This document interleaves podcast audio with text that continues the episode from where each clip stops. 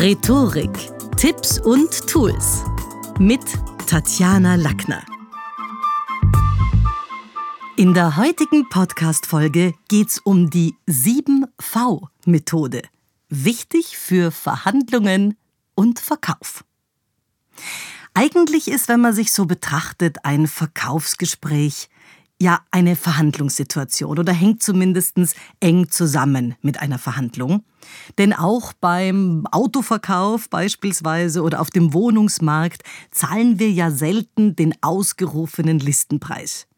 In den meisten Fällen sind die klassischen Abschläge bereits eingerechnet. Also wir müssen schon auch ein bisschen verhandeln darüber hinaus.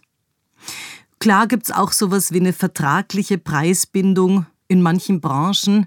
Ich überlege gerade, als gelernte Buchhändlerin weiß ich natürlich, dass es im Buchhandel das gibt, bei Tabakwaren oder auch bei rezeptpflichtigen Medikamenten, wo jetzt nicht jeder irgendwie, ja zum Beispiel ein Buch, das Tatjana Lackner geschrieben hat, verkaufen darf um irgendeinen Preis, sondern wo eine Fixpreisbindung gilt.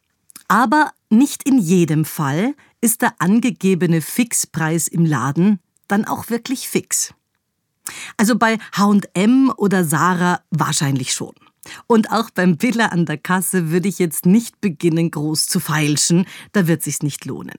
Aber bei vielen kleineren Hotels, Boutiquen oder auch Läden lässt sich preislich bei der Barzahlung oder beim Kauf von gleich mehreren Stücken oder Nächten durchaus ein ordentlicher Nachlass erwirken.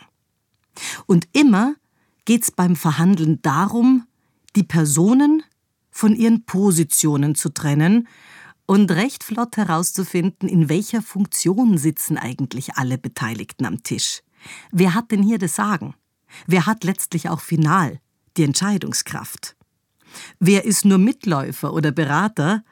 Und welche Informationen fließen auch ganz subkutan? Und wie können wir die beurteilen oder analysieren? Und was will die Gegenseite überhaupt? Geht es da jetzt um eine knallharte Preisschlacht oder geht es da schon auch darum, dahinterliegende Bedürfnisse zu erkennen?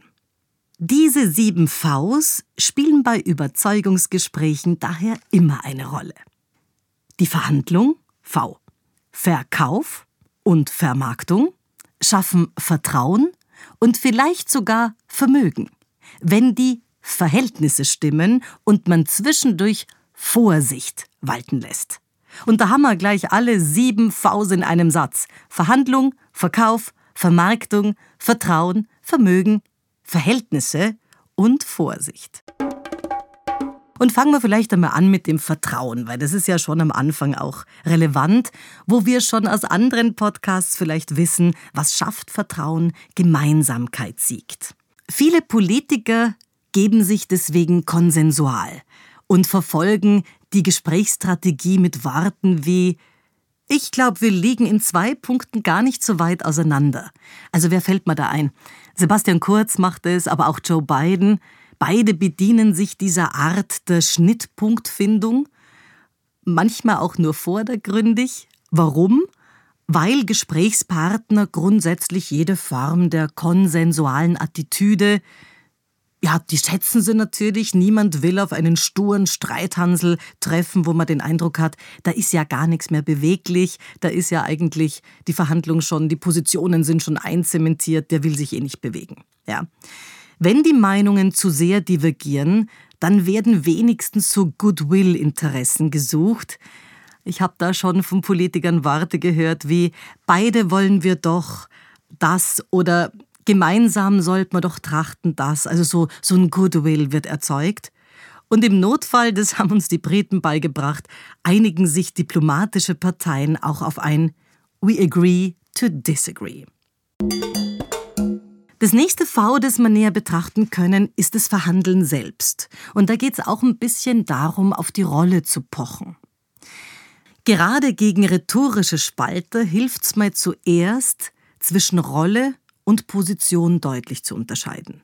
Und das auch durchaus zu sagen. Im Sinne von, Herr Mayer, markige Sprüche bringen uns da jetzt aktuell nicht weiter. Von uns beiden wird erwartet, dass wir eine Lösung finden, also auch ein bisschen klar machen, was ist die Rolle, was ist die Position, wie kann man dazwischen auch verbindlich moderieren. Anderes Beispiel. Die Rolle eines Gesundheitsministers verlangt, dass er die Volksgesundheit wohlwollend im Auge hat und natürlich verantwortungsbewusst äh, hier agiert.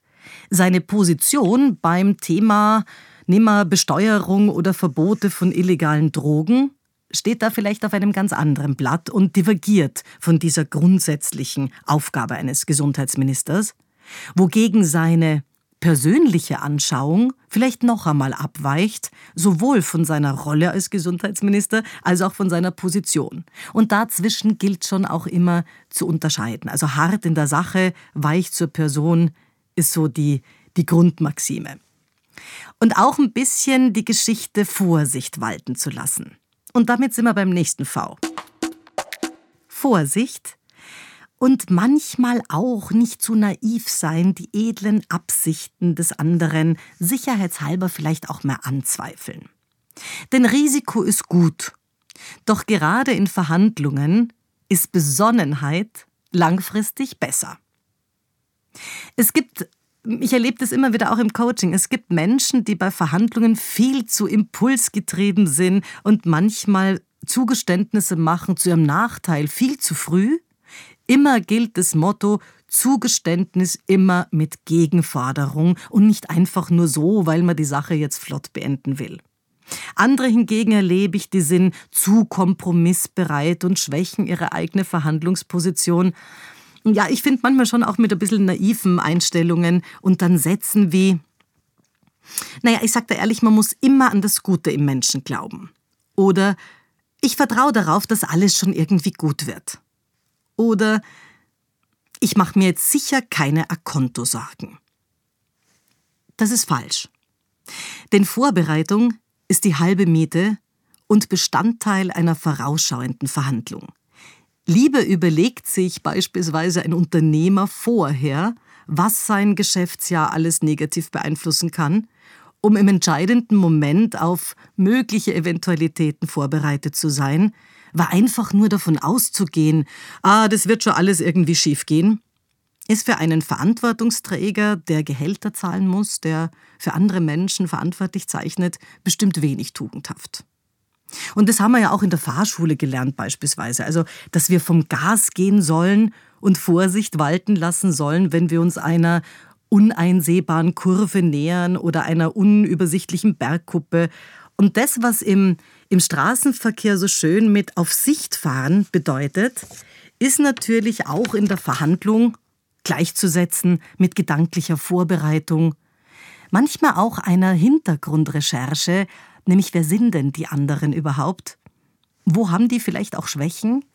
Welche Dinge, welche Projekte haben die schon ganz gut auf den Boden gebracht? Also hier auch ein bisschen was zu ergründen.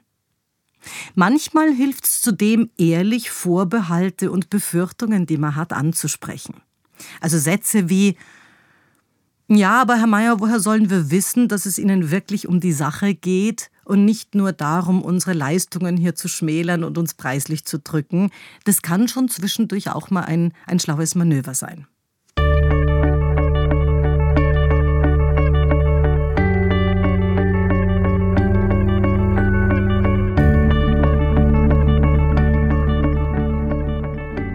Und damit kommen wir zum nächsten V. Der Vermarktung. Und die Vermarktung bedeutet auch, dass wir Referenzen anführen sollen. Und da geht es jetzt nicht darum, ah, irgendwie zum blutigen Hochstapler zu werden oder radikales Name-Dropping zu betreiben, sondern wir sollten dem Gesprächspartner in der Verhandlung auch versichern, dass sich bereits andere vor ihm auf uns verlassen konnten.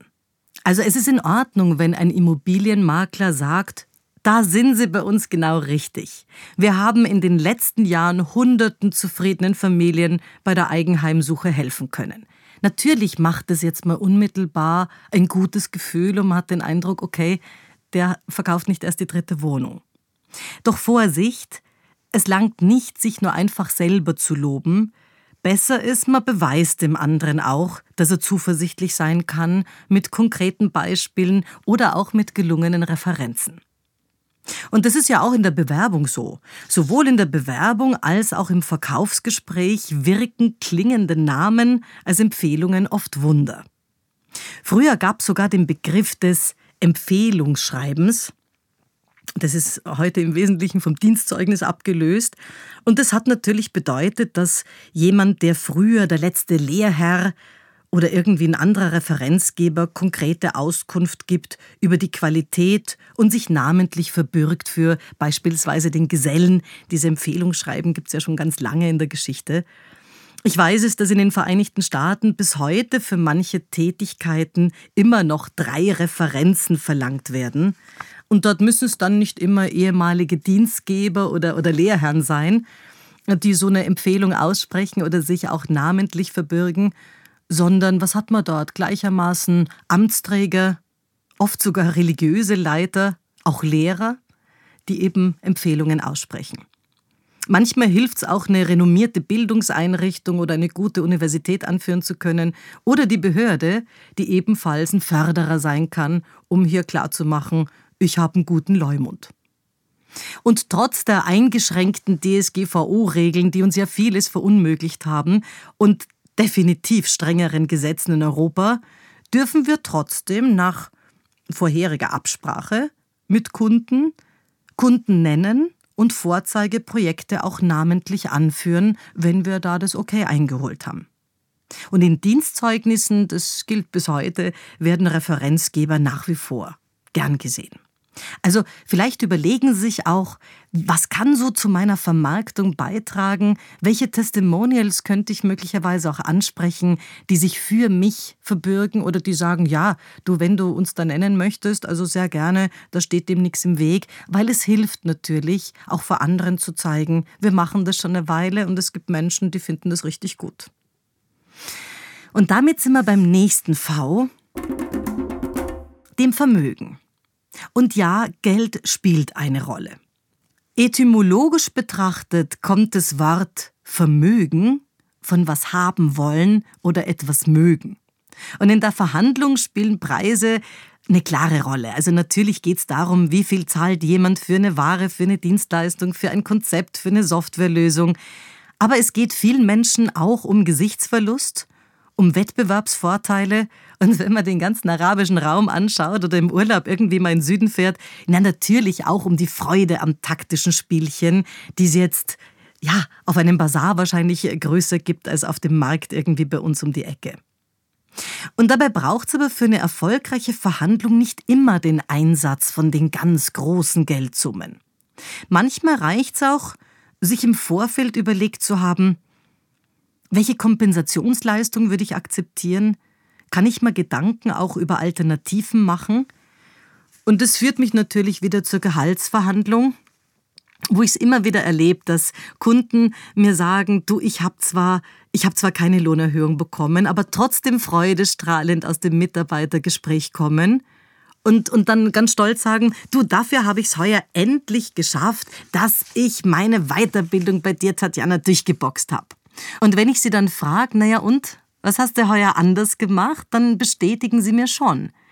Also nachdem mir klar war, dass niemand im Haus eine Gehaltserhöhung dieses Jahr bekommt, habe ich mir deinen Rat zu Herzen genommen und vorher mal genau überlegt und aufgeschrieben, was ich stattdessen fordern könnte und womit ich auch noch einverstanden wäre. Denn das ist natürlich klar, für viele Unternehmen ist eine Weiterbildung ein Abschreibposten und deutlich weniger schmerzhaft, als jetzt irgendwie in die, die Lohnbudgets aufzumachen und dort einzugreifen. Und damit kommen wir zum nächsten V, dem Verhältnis. Sprache und Macht. Und was ich da so cool finde, das ist seit vielen Jahren, das sind die Sprechstrukturen. Also zum Beispiel eine Sprechstruktur wie gestern, heute Morgen, die hilft immer. Und sie ist ein sanfter Trick, dem anderen wenigstens teilweise Recht zu geben. Und es gelingt dann, wenn man die Richtigkeit der Aussage des Gegenübers in die Vergangenheit setzt und damit sein inhaltliches ja, Ablaufdatum auch ein Stück herausarbeiten kann. Also Beispiel, ja, Herr Mayer, das hat vielleicht für gestern noch gestimmt. Heute stellt sich in der Baubranche gerade in Bezug auf unser Projekt die Welt allerdings ein Stück anders dar. Und man dann letztlich mit dieser Formel gestern, heute, morgen lässt sich eine ganze Menge machen. Also auf der einen Seite kann ich dem anderen so ein bisschen die Argumente abstechen, im Sinne von sie in die Vergangenheit setzen. Und auf der anderen Seite kann ich meine eigenen Überzeugungen und dort, wo ich eigentlich hin will, auch ein Stückchen in die Zukunft setzen und damit frischer erscheinen lassen. Also das ist auf jeden Fall eine schlaue Formel. Gestern, heute, morgen. Und grundsätzlich beim Verhältnis Macht und Sprache gilt immer in allen Beziehungen, egal ob es Liebesbeziehungen oder Geschäftsbeziehungen sind, wer weniger will, hat mehr Macht. Also schauen wir es uns vielleicht beim Privaten an. Wenn Claudia unbedingt heiraten möchte, Leo aber nicht unbedingt, dann ist er, der Leo, mutmaßlich in der stärkeren Position. Wahrscheinlich wird sich der gute Mann dem anhaltenden Druck seiner Liebsten dennoch irgendwann beugen. Und dazu kommt vielleicht, dass der gesamte Freundeskreis schon seit Jahren im Heiratsfieber steckt. Und naja, seine Claudia wäre dann clever, wenn sie sagen würde und das, diese Beobachtung aus dem Freundeskreis auch auf die Zeile und damit ins Gespräch bringt und sagt, also jetzt gibt es tatsächlich, Leo, nur noch zwei Paare, die unverheiratet sind. Gabi und Gerhard und wir. Denn sogar Leni und Paul haben sich vor uns getraut, dabei weißt du, die waren glatte drei Jahre kürzer liiert. Auch hier wirkt wieder die gestern, heute, morgen Formel. Und wenn sie jetzt sagen würde, vor fünf Jahren waren wir alle noch ungebundene Studenten. Heute sind die meisten verheiratet. Und Leo, ganz ehrlich, in einem Jahr werden nur noch du und ich übrig sein, dann hat es natürlich eine unglaubliche Kraft und zum Teil mehr, als wenn man jetzt nur sich aufregt und motschgert, dass man nicht geheiratet wurde.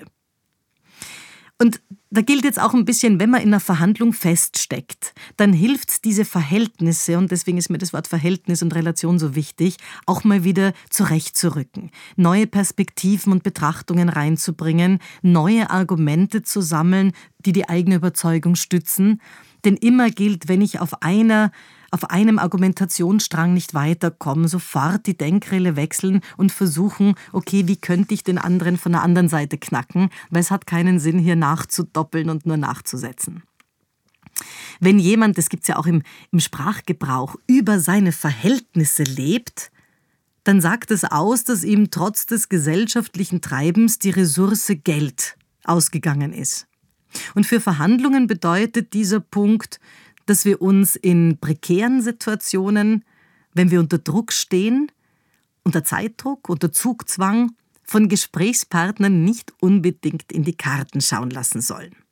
Bedeutet, wenn Sie unter Druck, Zeitdruck, Zugzwang, vielleicht auch Druck von oben stehen, dann lassen Sie sich das nicht anmerken.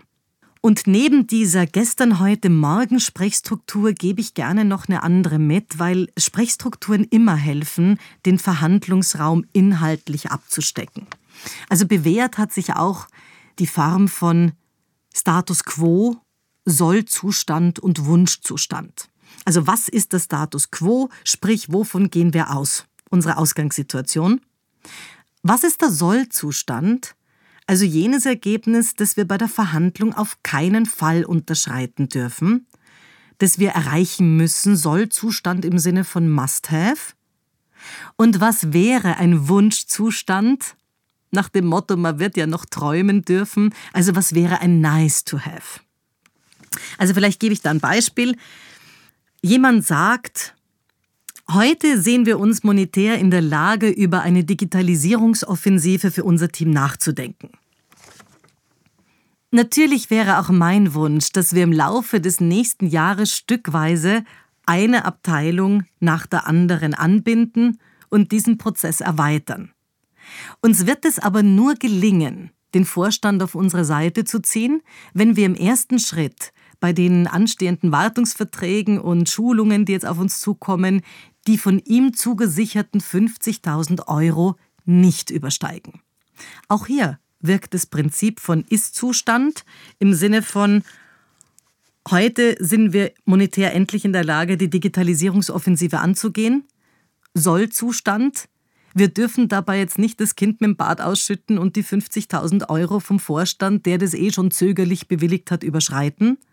Und der Wunschzustand, natürlich, wenn wir das schaffen, ist es unser Wunsch all along, weiter den Ausbau zu forcieren und eine Abteilung nach der anderen hier zu digitalisieren. Also Sprechstrukturen helfen, nicht nur uns, die gesagten Dinge besser zu portionieren, sondern natürlich sie auch dementsprechend more crispy aufzubereiten fürs Gegenüber.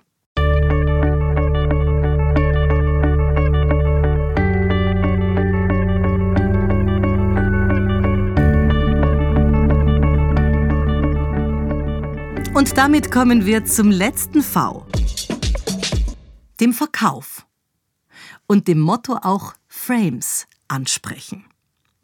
Gehen wir vielleicht noch mal zurück zu unserem Pärchen, zur Claudia und dem Leo, die, wo sie heiraten wollte. Die Perspektive, den Freundeskreis mit in die Diskussion zu bringen, war von Claudia natürlich ein cleverer und brillanter Schachzug und stellt eine neue Relation dar. Also da macht sie ein neues Verhältnis auf, im Sinne von wir als Paar in Bezug auf die anderen. Das ist ein cooler Frame. Aber der Leo könnte jetzt seinerseits einen Gegenframe starten und sagen, ja, Claudia schon, aber wenn ich mir meinen Vater so ansehe, dann hat der nicht vor seinem 35er geheiratet. Also so gesehen, Schatz, hätten wir noch gut fünf Jahre Zeit. Was bedeutet abweichende Frames, sollten wir beim anderen unbedingt ansprechen und die unterschiedlichen Betrachtungen analysieren. Nach dem Motto, Herr Mayer, das ist Ihr Bildausschnitt. Für uns stellt sich die Sachlage jedoch ganz anders dar. Also auch durchaus vergleichen, was ist unser Blickwinkel, wo unterscheiden wir uns tatsächlich, sonst kann das der andere auch nicht erspüren. Frames ansprechen ist sinnvoll.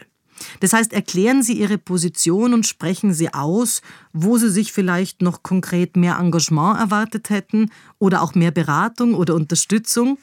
Aber zeigen Sie auch, dass Sie bereit sind, aus möglichen Unstimmigkeiten, die es zwischendurch mal gibt in der Verhandlung, durchaus auch aus der Vergangenheit zu lernen und erhöhen Sie damit so den moralischen Druck für die Gegenseite.